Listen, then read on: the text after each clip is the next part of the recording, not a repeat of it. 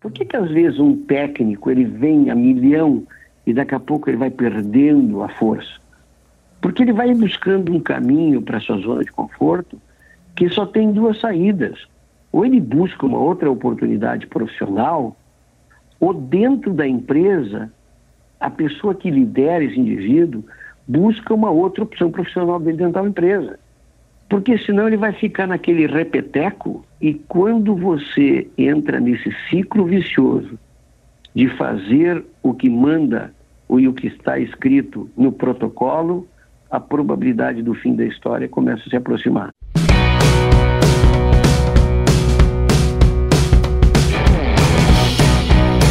Está no ar mais um Finocast. Hoje estamos eu, Jamil Facim e o Márcio. Olá pessoal, meu nome é Márcio Gonçalves, obrigado aí Jamil.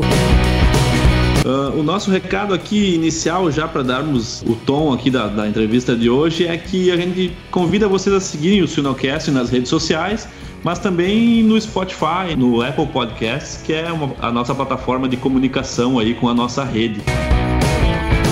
Hoje a gente tem a honra de bater um papo com o professor Mário Pens.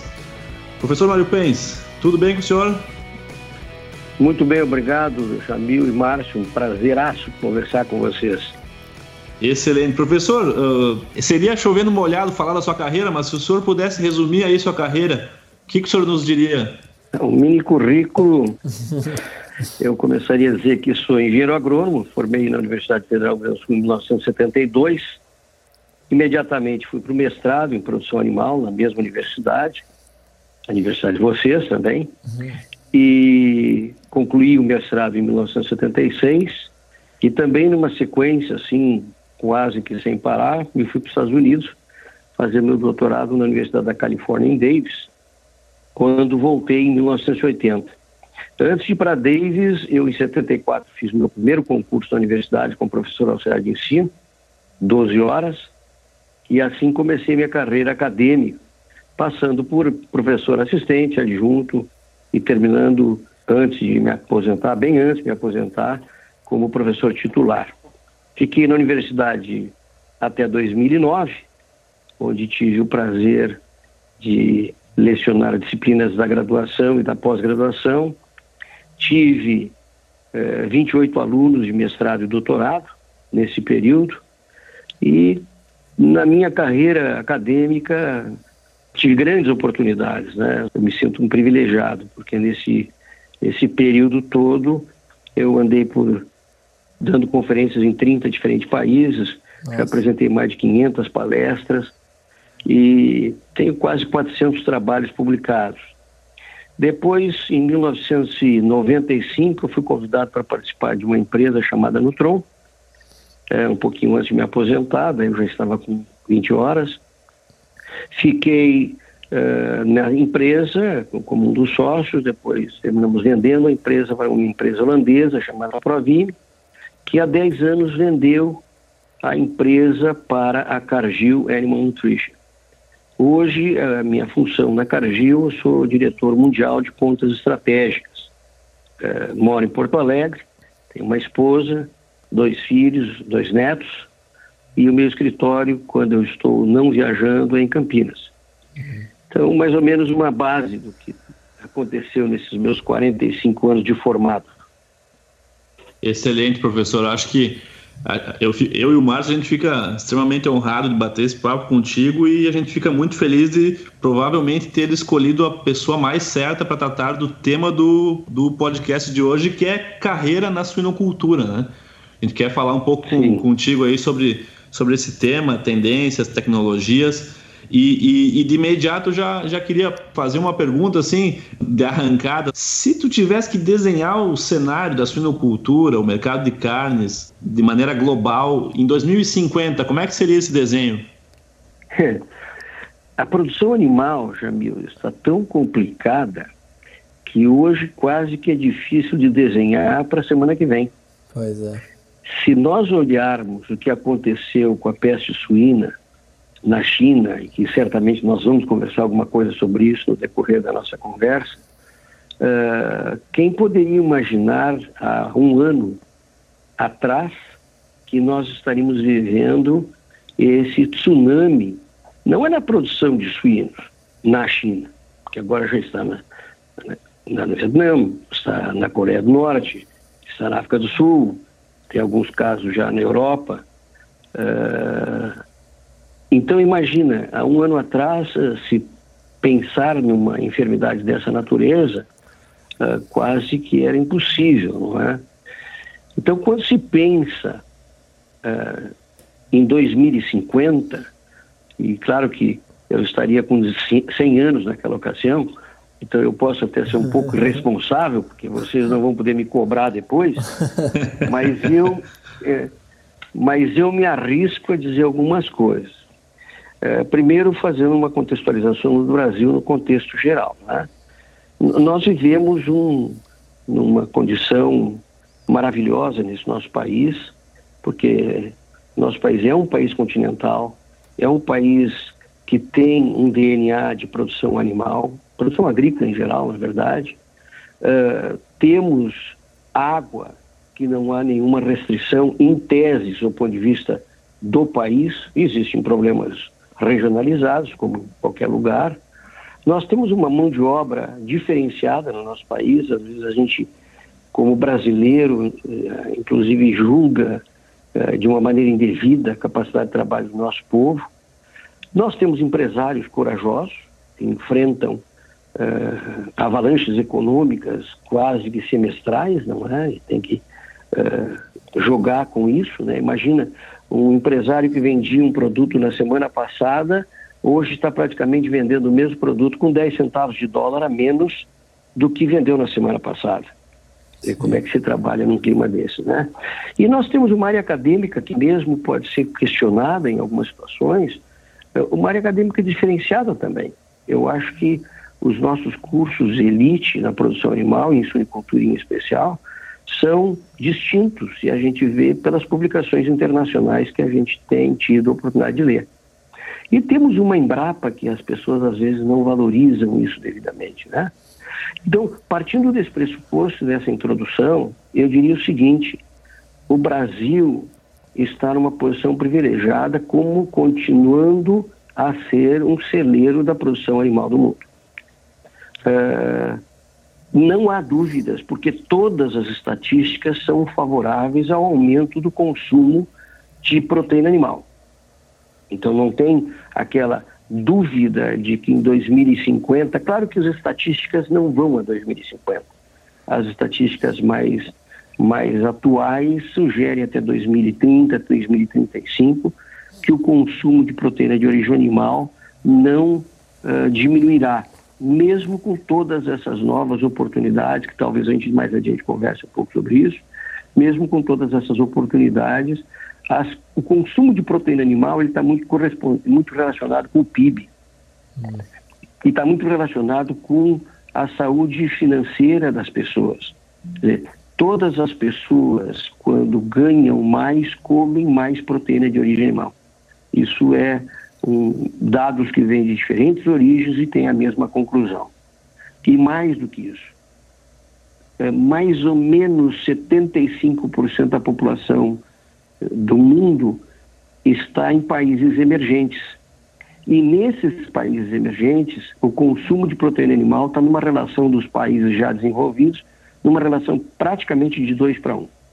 Ou seja, para cada um quilo que aumentar um consumidor da Europa, 2 quilos aumentarão nesse universo de mais ou menos 75% deste mundão que não para de crescer. Então eu diria o seguinte: aí tem mais duas coisas importantes. Os, do, os dois continentes, que agora nem sabe mais são cinco, seis ou sete, eu até estava discutindo com alguém, já tem até oito, já tem até oito continentes. O negócio ficou difícil, né? Agora, agora um, um, um continente do canal do Panamá para baixo é um continente. Quando no meu tempo que eu estudava essa parte da geografia, ou geoeconomia, as Américas eram um continente só.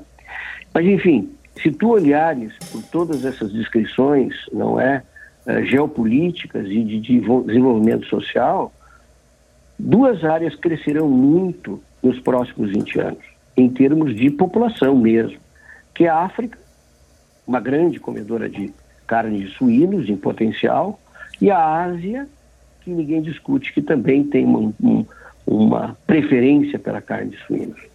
Então, uh, Jamil Márcio, se vocês quiserem ouvir uma palavra otimista, a palavra otimista deveria vir certamente de mim. Eu não vejo nenhuma dificuldade. Exceto, exceto, a palavra de origem em produção animal chama-se biosseguridade. Uhum. Ou seja, todos os eventos que destruíram parcial ou totalmente um negócio em tempo limitado, um tempo como esse da peste suína, que a gente não sabe quanto tempo vai levar, foi fruto de, um, de uma irresponsabilidade no ponto de vista da segurança dos animais e na proteção deles contra qualquer tipo de agente contaminante que pode levar à destruição de plantéis, como nós estamos vendo agora. Então, se o nosso país, Brasil, tiver que ter uma preocupação, é cuidar da biosseguridade. Então, concluindo, sou otimista, acho que não há por que nós não nos sentirmos o celeiro da produção agrícola e na produção de carnes em especial nos próximos que vocês estão vislumbrando 30 anos. Excelente. Não, e vai passar mais rápido do que a gente imagina, né?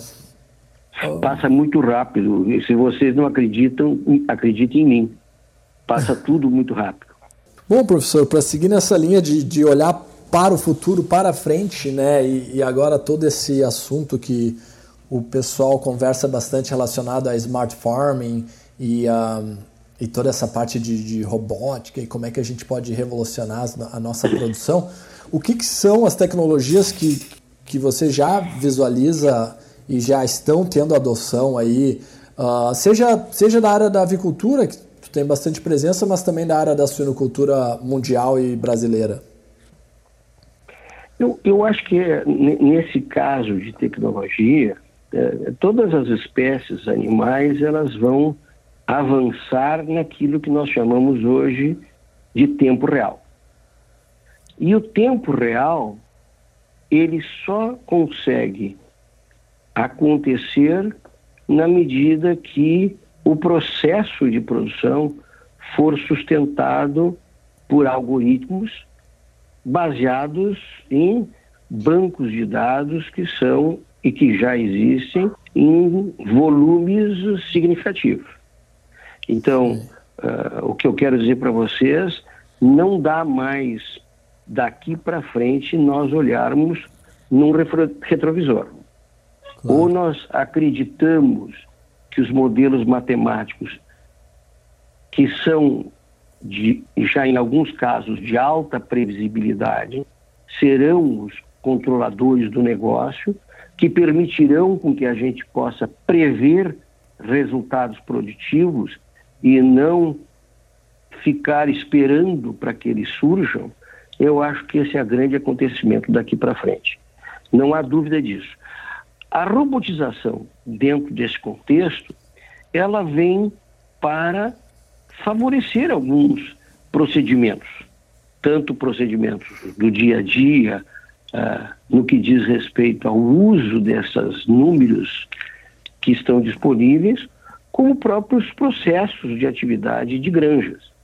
Uh, já existem muitos casos, nós mesmos estamos estudando equipamentos que são câmeras que conseguem definir peso dos animais comportamento dos animais, tanto bovinos quanto suínos, e agora estamos trabalhando com aves, e inclusive dando uma nova dimensão que é utilizar essa estrutura de conhecimento, inclusive para avançar um pouco mais no conhecimento dos sons, para que a gente, através dos sons, consiga identificar um pouco melhor o que alguns falam de bem-estar animal e que aí poderia ser um caminho que favoreceria esse processo como um todo. Eu sou absurdamente otimista uh, nesse tipo de coisa. Eu tenho um, um trabalho escrito pela Universidade de Oxford que diz que no, na década de 30 desse século, então um pouquinho menos do que na década de 50, uh, mais ou menos 50% da atividade agrícola seria robotizada. Uhum. Isso não me causa, causa nenhuma preocupação, porque vejam vocês, quando eu comecei a estudar, o, o Brasil era mais ou menos 50%, 50% atividade urbana e rural. Ou seja, a população era representada dessa maneira. Uhum. Nós, na década de 30, nós teríamos 15% da população rural e 85% da população urbana mundial. Imagina. Quem, quem vai tocar esse processo? Não é? Mas daí me dá a oportunidade de falar uma outra coisa que é uma das minhas preferências. Às vezes as pessoas se assustam com a robotização pela falta de emprego. Claro. Eu quero dizer que não. O que eu quero dizer, na verdade, é o seguinte: aqueles três funcionários de granja, que quem sabe nós substituiremos por um, esse senhor terminará tendo o salário de três. Claro. Porque não é tirar dois para diminuir salário. Você vai ficar com um com uma competência diferenciada. E essa competência vai acontecer num processo que eu não tenho dúvida que será assim. Serão filhos de produtores ou pessoas como nós que melhoramos a nossa formação e vamos ver na atividade rural uma opção de trabalho. Porque até a minha geração, e quem sabe a geração que me seguiu um pouquinho antes da de vocês, o sujeito que trabalhava na pequena propriedade era um agricultor, às vezes até mal chamado de colono, não é? Uhum. E que quase que subsistia Hoje as pessoas que estão ficando são empresários rurais. Claro. Então, por que se eu vou botar uma empresa em Porto Alegre, por que, que eu não posso botar uma empresa agrícola em qualquer lugar desse Brasil que nós acreditamos como próspero? Claro. Então, eu acho que vai haver uma revolução nesse aspecto também, onde as universidades vão ter que preparar esses novos empresários agrícolas. E não o técnico da Emater ou da Embrapa ou da universidade. Serão empresários agrícolas que voltarão para o meio rural para dar uma dimensão do negócio de uma maneira diferente do que eu via quando eu comecei minha carreira. Então, de novo, respondendo uma pergunta pequena de forma tão ampla, eu acho que essas essas tecnologias elas não virão para botar ninguém para a rua elas irão para botar as pessoas certas nos devidos lugares. Faz muito sentido, né? Não, às vezes. Excelente, é, professor. Eu ia falar, Jamil, que às vezes o. Às vezes o pessoal tem medo da, da, da tecnologia ou da automação, ah, vamos perder o emprego, mas, mas na verdade aumenta a qualidade de vida, né? Ou seja, se tu tem um, se tu tem aí um caminhão que já vamos ter aí no, no futuro próximo, um caminhão que dirige sozinho, né? Aquele, aquela pessoa vai, vai ter um outro trabalho, talvez que ela prefira mais ou não, né?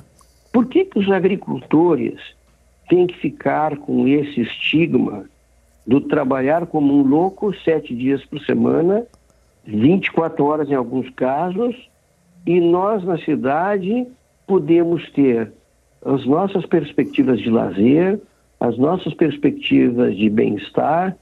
Por que, é. que esses agricultores não merecem isso? E mais do que isso, por que, que nós que aproveitamos dessas benesses não reconhecemos nesses agricultores pessoas que são absurdamente diferenciadas? Exato. Por que, que tudo que polui no mundo, tudo que destrói no mundo vem do meio rural? Agora, ninguém abre mão do seu carro, né? Embora agora está mudando um pouquinho aí, esse ano, inclusive, o consumo claro. de gasolina do Brasil já diminuiu. Claro. Mas ninguém abre mão de ir no restaurante e deixar 20% a 25% de dejetos em cima da mesa, não é? Ninguém abre mão de, de ir no supermercado e encontrar tudo fresquinho, produzido ontem e levar para casa. Por que, que esses agricultores têm que continuar sofrendo como eu os vi lá no início da minha carreira, na década de 70? Não é possível. Essas pessoas buscarão também mecanismos que sejam economicamente viáveis e que deem a eles o mínimo de tecnologia para que eles não continuem com essa, com essa quase escravidão da produção animal e produção de grãos.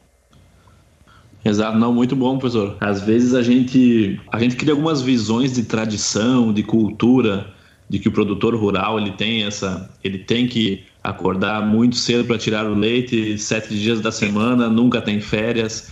E, e, e isso às vezes nos barra uma visão de, de eficiência da produção e ao mesmo tempo barra essa visão de adotar tecnologias, né? Justamente por seguir esta tradição, essa cultura de, de, de produção sete dias por semana.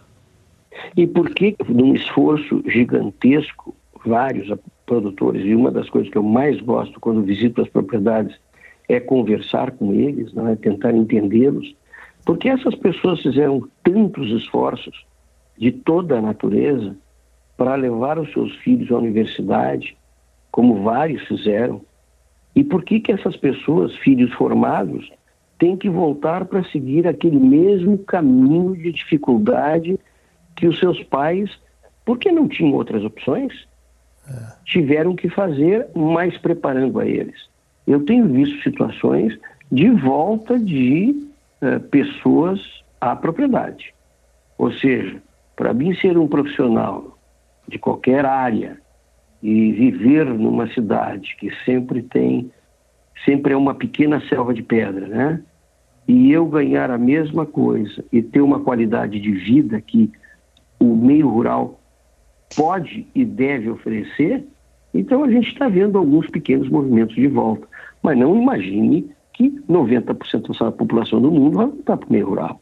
É. Ou seja, serão pessoas qualificadas na área da produção que voltarão para ser empresários e não voltarão para ser humildes produtores rurais e que fizeram de, do nosso país um país diferenciado, né?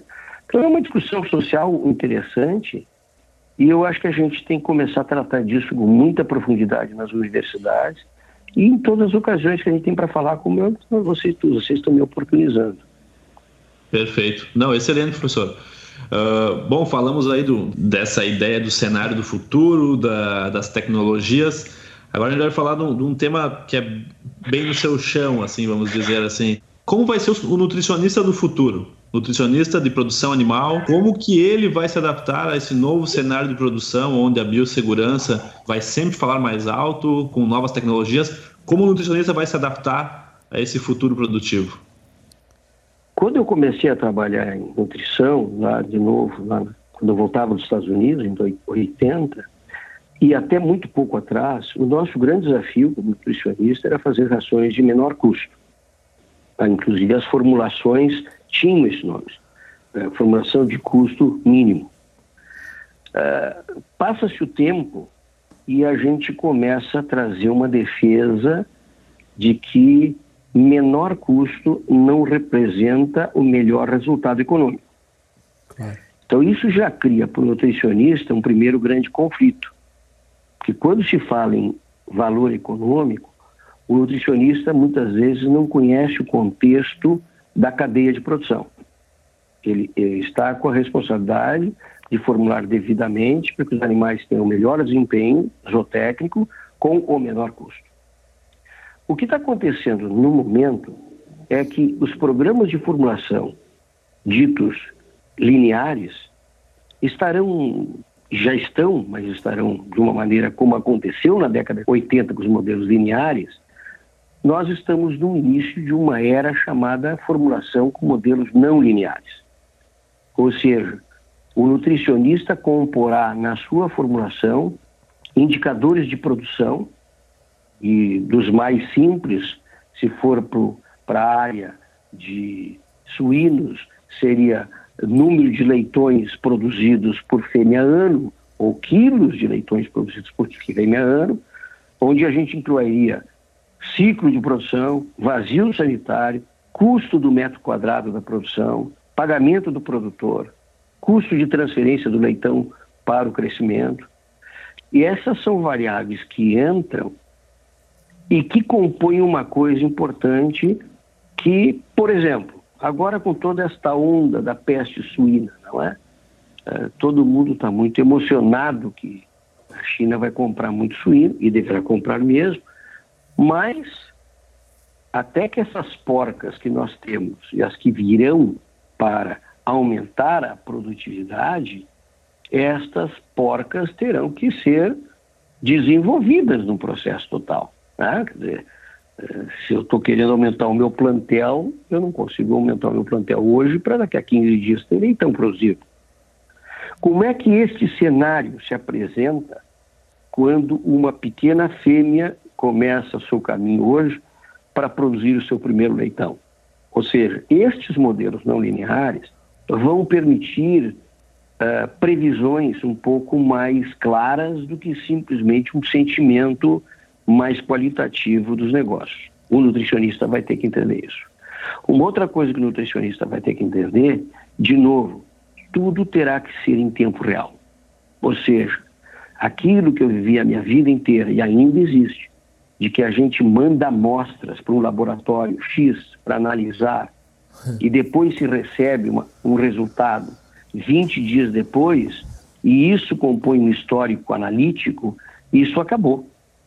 Depois que inventaram o NIR infravermelho, que não foi ontem, eu comecei a trabalhar com esse equipamento exatamente em 1990, e hoje esse equipamento está difundido sem maus paradigmas por todo mundo. Ou seja, por que, que eu vou pegar, fazer uma análise de via uma, proteína, que vai me levar, pelo mínimo, entre todo o ritual, 12 horas, quando eu posso ter um equipamento que me dá essa informação em 5 minutos. É. E que eu possa ou segregar os ingredientes das rações, ou eu posso usar o NIR em linha, como nós mesmos já estamos trabalhando com isso. Ou seja, o NIR está lendo exatamente na hora que o ingrediente está entrando no misturador. Então, essas revoluções para o nutricionista, elas são indispensáveis, porque não tem saída. Eu não consigo mais uh, formular com espelho retrovisor. Isso tem um custo alto e mais que um custo alto. Toda vez que eu tenho um coeficiente de insegurança, eu formulo para menos, menor nível de nutrição dos ingredientes. O que, que resulta nisso? Eventualmente uma melhor produção do animal, mas certamente um aumento de excreção. Então, se o discurso é sustentabilidade, eu, como nutricionista, para fazer parte desse contexto sustentável, eu tenho que ser mais preciso nas minhas formulações. Então, vocês veem que a gente vai ter que trocar um pouco, né? Mas eu tenho uma má notícia para dar para vocês. E, e, eu digo má notícia porque eu sou nutricionista, você sabe disso. O problema da precisão passa sim por nós. Mas o grande desafio na avicultura, na suinicultura e na bovinocultura, de leite em especial, são os produtores. Uhum. As grandes variabilidades que nós estamos encontrando nos nossos resultados zootécnicos são devido à má formação dos produtores e das suas instalações. E aí vem o seguinte: não adianta você fazer uma dieta, que eu diria assim, de um restaurante cinco estrelas, e entregar, com todo respeito, num restaurante universitário. É. Então, todos os nossos números têm mostrado que se nós queremos mais precisão, sim, vamos olhar análise de ingredientes, não tenho dúvida disso. Vamos ser mais menos cautelosos nas nossas fórmulas, mas o grande segredo do progresso da nossa produção animal chama-se treinamento de produtor. É onde nós vemos as maiores oportunidades em todos os modelos que nós temos usado no dia a dia. Todos. Faz, Excelente. faz todo sentido, né? E, e aquela história, né? Se a gente quer esperar resultados diferentes como produtores ou como profissionais da, da indústria, a gente tem que experimentar abordagens diferentes né, no dia a dia. É, é, essa é uma das minhas frases preferidas. Eu acho que aquele que continua fazendo o mesmo, ele sabe que o resultado é o mesmo. Aliás, a frase não é minha, é de alguém. se nós não pensarmos, se nós não pensarmos fora da caixa, tanto nós como indivíduos, ou as nossas instituições como instituições, elas têm um ciclo de vida uh, que é cruel. Você tem um desenvolvimento que às vezes é por inspiration, mas muito mais é por expiration. Ah. Eu, eu, eu, trabalho, eu trabalho duro e vou fazendo a minha empresa crescer. Mas chega numa certa, que a gente não consegue definir quantos anos, mas chega num, num processo de mais do mesmo que você tenta se reinventar e não consegue, porque você continua querendo se reinventar com os mesmos paradigmas. Então a grande dificuldade, você não consegue mudar o teu caminho sempre com as tuas mesmas preferências. E aí vem uma coisa que eu também gosto muito de falar nessa nossa conversa tão geral, não é? Aí vem as discussões de zona de conforto. Por que que às vezes um técnico ele vem a milhão e daqui a pouco ele vai perdendo a força? Porque ele vai buscando um caminho para sua zona de conforto que só tem duas saídas. Ou ele busca uma outra oportunidade profissional, ou dentro da empresa a pessoa que lidera esse indivíduo busca uma outra opção profissional dentro da empresa. Porque senão ele vai ficar naquele repeteco é. e quando você entra nesse ciclo vicioso de fazer o que manda e o que está escrito no protocolo, a probabilidade do fim da história começa a se aproximar. Excelente, eu acho que isso, essa última parte aqui, professor, é, é o link perfeito aí para a próxima pergunta que a gente queria. É, quais são as características, ou talvez as três características do profissional que as empresas disputam? Se eu tivesse que dizer três, eu diria resiliência, resiliência e resiliência. Mas aí fica meio assim faltariam outras duas para completar cinco. Né? As, outras du as outras duas, elas para mim são fundamentais, que se chama disponibilidade, uhum. que muitos dos jovens de hoje estão questionando isso, especialmente os milênios, não é? Uhum. Eu quero ter o meu tempo, o que eu respeito, mas dentro da nossa profissão, ela, é, eu sempre digo que zootecnista é como pediatra é 24 horas, sete dias por semana, que as coisas acontecem sempre nos piores horários. Claro. Então, a, a segunda palavra seria disponibilidade, e uma terceira que a gente está vendo acontecer nesse novo sistema de comunicação responsável por essas mídias sociais é trabalho em equipe. Uhum. Uma das coisas que, estão, que está prejudicando o sistema está nos beneficiando agora porque nós estamos conversando pelo telefone. Mas nós estamos perdendo o conjunto e essa, essa ideia de trabalhar o face-to-face, -face, trabalhar em equipe, trabalhar cada um entendendo seu, a sua parte do jogo e, e os indivíduos tornam-se mais individualistas ou seja, mais é, é, quase que egocentristas. E as empresas que conseguem criar um, um ambiente de aproximação, elas têm tirado maiores benefícios. Por isso que a gente vê essas coisas aí tão estranhas. Quem trabalha em Florianópolis pode trabalhar com prancha de surf, que daqui a pouco tem vontade de dar uma surfada, vai lá dar uma surfada. Isso para mim é até meio difícil de entender, mas a ideia é manter as pessoas com a chama acesa e trabalhando em equipe. Então eu diria o seguinte: resiliência sempre. Uh, não há bola perdida nunca. Então, é, o segundo ponto, de novo, reforçando, é a disponibilidade, porque eu poderei precisar de ti não todos os dias 15 horas, mas o dia que eu precisar de ti 15 horas, eu preciso de ti 15 horas. Não é? E por último, de novo, eu, eu sempre defendi o trabalho em equipe, Uh, tem uma frase que também não é minha que diz: sozinho vamos mais rápidos e juntos vamos mais longe. Uhum. Eu aprendi essa frase. Essa frase deve ter pelo menos uns 30 autores no Google. Mas então, quem sabe eu sou o trigésimo, eu sou o trigésimo primeiro. Não importa a frase, o que importa é a mensagem. Claro. Quando é para discutir junto, até um, uma roda de chope é melhor com bastante gente do que com pouca gente. Não, até a latida do cachorro concordou comigo. é, eu acredito também, professor, que esse, o termo resiliência, ele hoje, a gente, às vezes até na ciência a gente fala, né, que os animais estão também mais resilientes, onde às vezes eles, porque eles têm, assim como o ser humano, o potencial de adaptação ele é desenvolvido, né?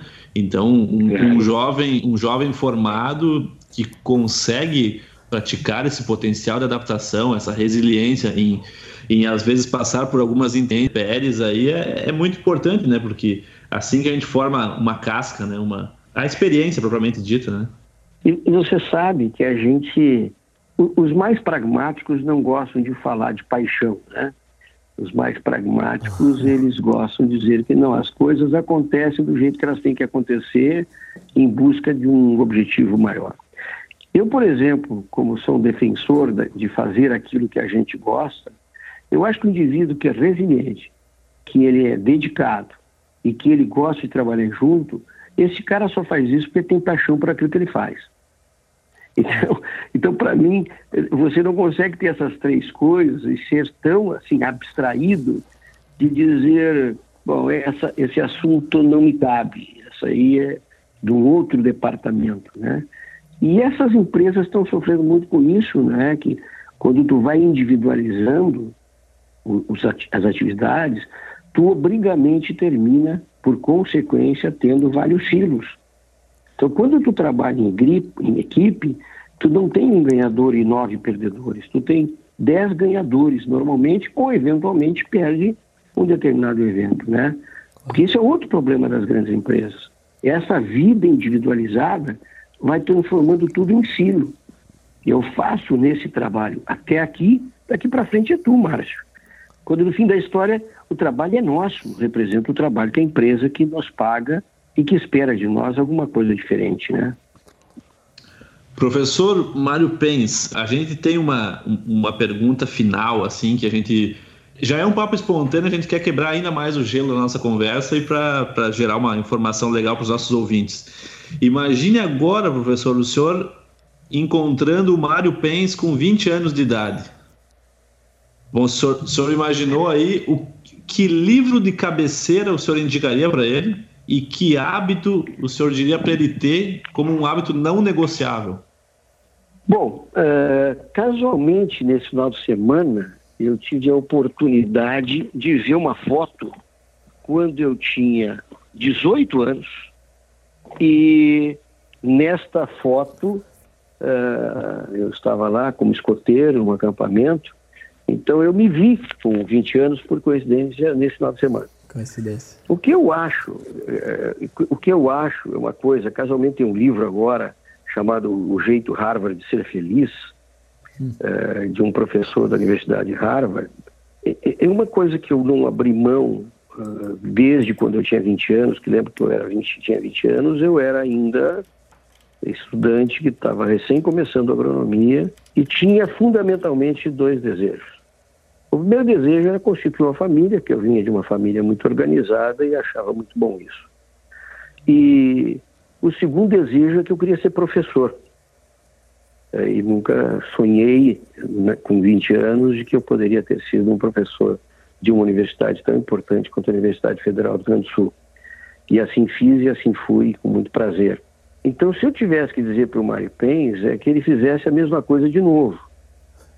E segundo, uh, eu diria o seguinte: uh, fazer com felicidade aquilo que se faz também é menos dolorido. E que eu acho que eu fiz um pouco assim. Mas lendo alguns livros, e não esses de autoajuda, que eu não acredito muito, sou mais, aí sim sou mais pragmático pela ciência, né? é entender que se nós todos temos que trabalhar, né? Porque a vida é assim mesmo, todos nós trabalhamos, né?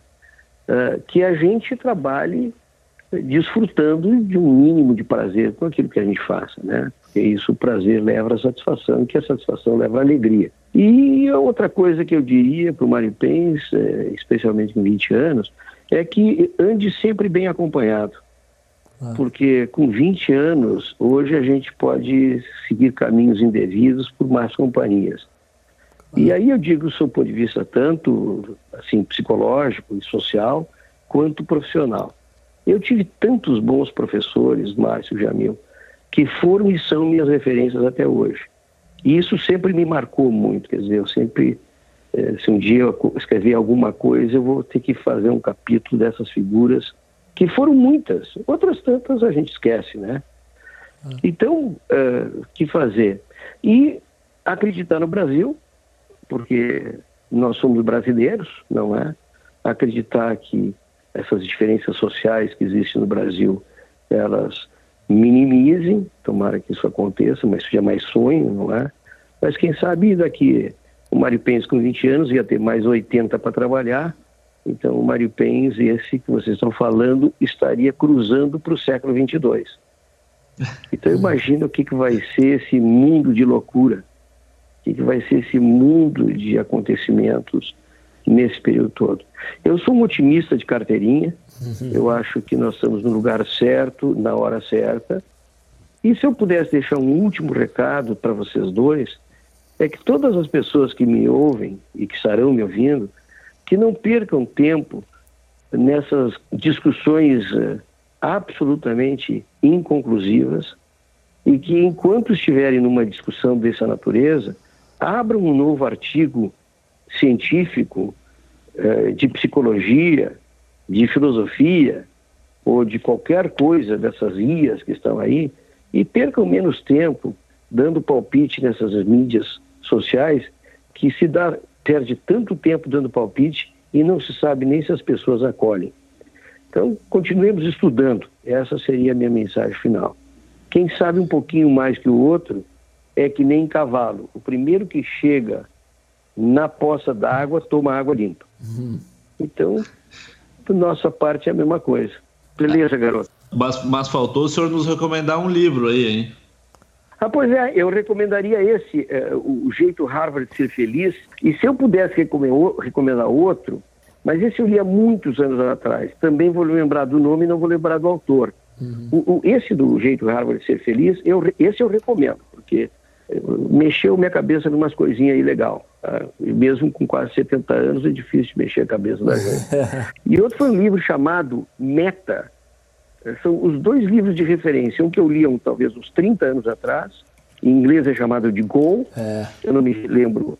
Eu não me lembro qual é o autor, desculpa, é o, porque eu sempre esqueço. É o Brian Tracy. Eu li esse ano esse livro, professor. É um, livro, é um livro curtinho, né? Muito bom. Recomendo. Muitíssimo. Porque ele define aquilo que a gente vê no dia a dia. Você mata um leão, não adianta achar que é o último. Aquele é o primeiro de uma manada. Então o autor vai mostrando que à medida que tu vai derrubando uma dificuldade, tu vai trazendo outra na tua frente. E isso para mim foi muito importante, porque é um livro que me compôs muito o meu conhecimento no sentido de que as coisas têm uma sequência lógica. Agora, o jeito raro de ser feliz eu assisti a palestra dele, é um nome meio complicado, desculpe pessoal, me esqueci. Para ser franco, enquanto eu estava falando com vocês, eu fui procurar onde que ele estava, ele está na cabeceira da minha cama. É, é, mas vale a pena é, ver a maneira que ele chama da, da psicologia positiva. É, ele defende as pessoas que estão os outliers para melhor e não os outliers para pior. Ele quer ele quer entender por que os caras bons de Harvard eram tão poucos, mas o que, que eles tinham de diferente. E daí descreve de uma maneira muito simples, muito agradável de, de ler. Então eram esses dois livros aí que eu recomendaria. A propósito, não está na minha câmera, está aqui na minha frente. Chama-se Sean Acher, S-H-A-W-N Acher. O jeito Harvard de ser feliz. Agora mexi na minha pilha de livros aqui e encontrei ele. Perfeito. Está aqui do meu lado. Beleza? Perfeito, professor. Professor Mário Pens, ah, a gente normalmente agradece aí o entrevistado no final, mas eu hoje eu, eu, eu gostaria de dizer que em meu nome, em nome do Márcio e da nossa equipe do Sinocast, foi, é, é um privilégio para a gente poder uh, ter aí esses poucos minutos, mas com uma concentração de, de conselhos e reflexões que com certeza quem estiver nos escutando vai vai vai parar para pensar em muitos dos pontos que, que o senhor falou nesse podcast, professor. Muito obrigado mesmo, de coração. Uh, obrigado novamente. Muito obrigado, professor. É um prazer ter você. primeiro, parabéns a vocês dois, como Santo Marco, agora Jamil, esse grupo aí. Isso é uma decisão disruptiva que vocês fizeram, uma comunicação super, super leve, não é? E, e que bota vários amigos. Aí sim essas mídias valem a pena, é? Para criar um, um ponto de vista não ufanista, mas realista na produção. Parabéns a vocês dois. E para todos que vão nos dar o privilégio de ouvir, eu mando um grande abraço e, e de novo, por que não defender o nosso país e a nossa produção animal? Por que, que a gente não acredita, não precisa acreditar que nós sabemos também fazer bem? O Brasil é o primeiro mundo na área da agropecuária e a gente tem que ter orgulho disso. Então, um grande abraço a vocês dois, muito obrigado por essa oportunidade. Aos nossos queridos ouvintes, um grande abraço também. E vocês sabem que podem contar comigo uh, em qualquer circunstância, porque se chega nessa idade da vida, se tem alguma coisa boa, é exatamente responder as perguntas que vocês fizeram. Obrigado, professor. Para nós é um prazer ter o senhor aqui e, e a gente vai mantendo contato. Um abraço, professor. Até mais. Até logo. Um grande abraço. Até.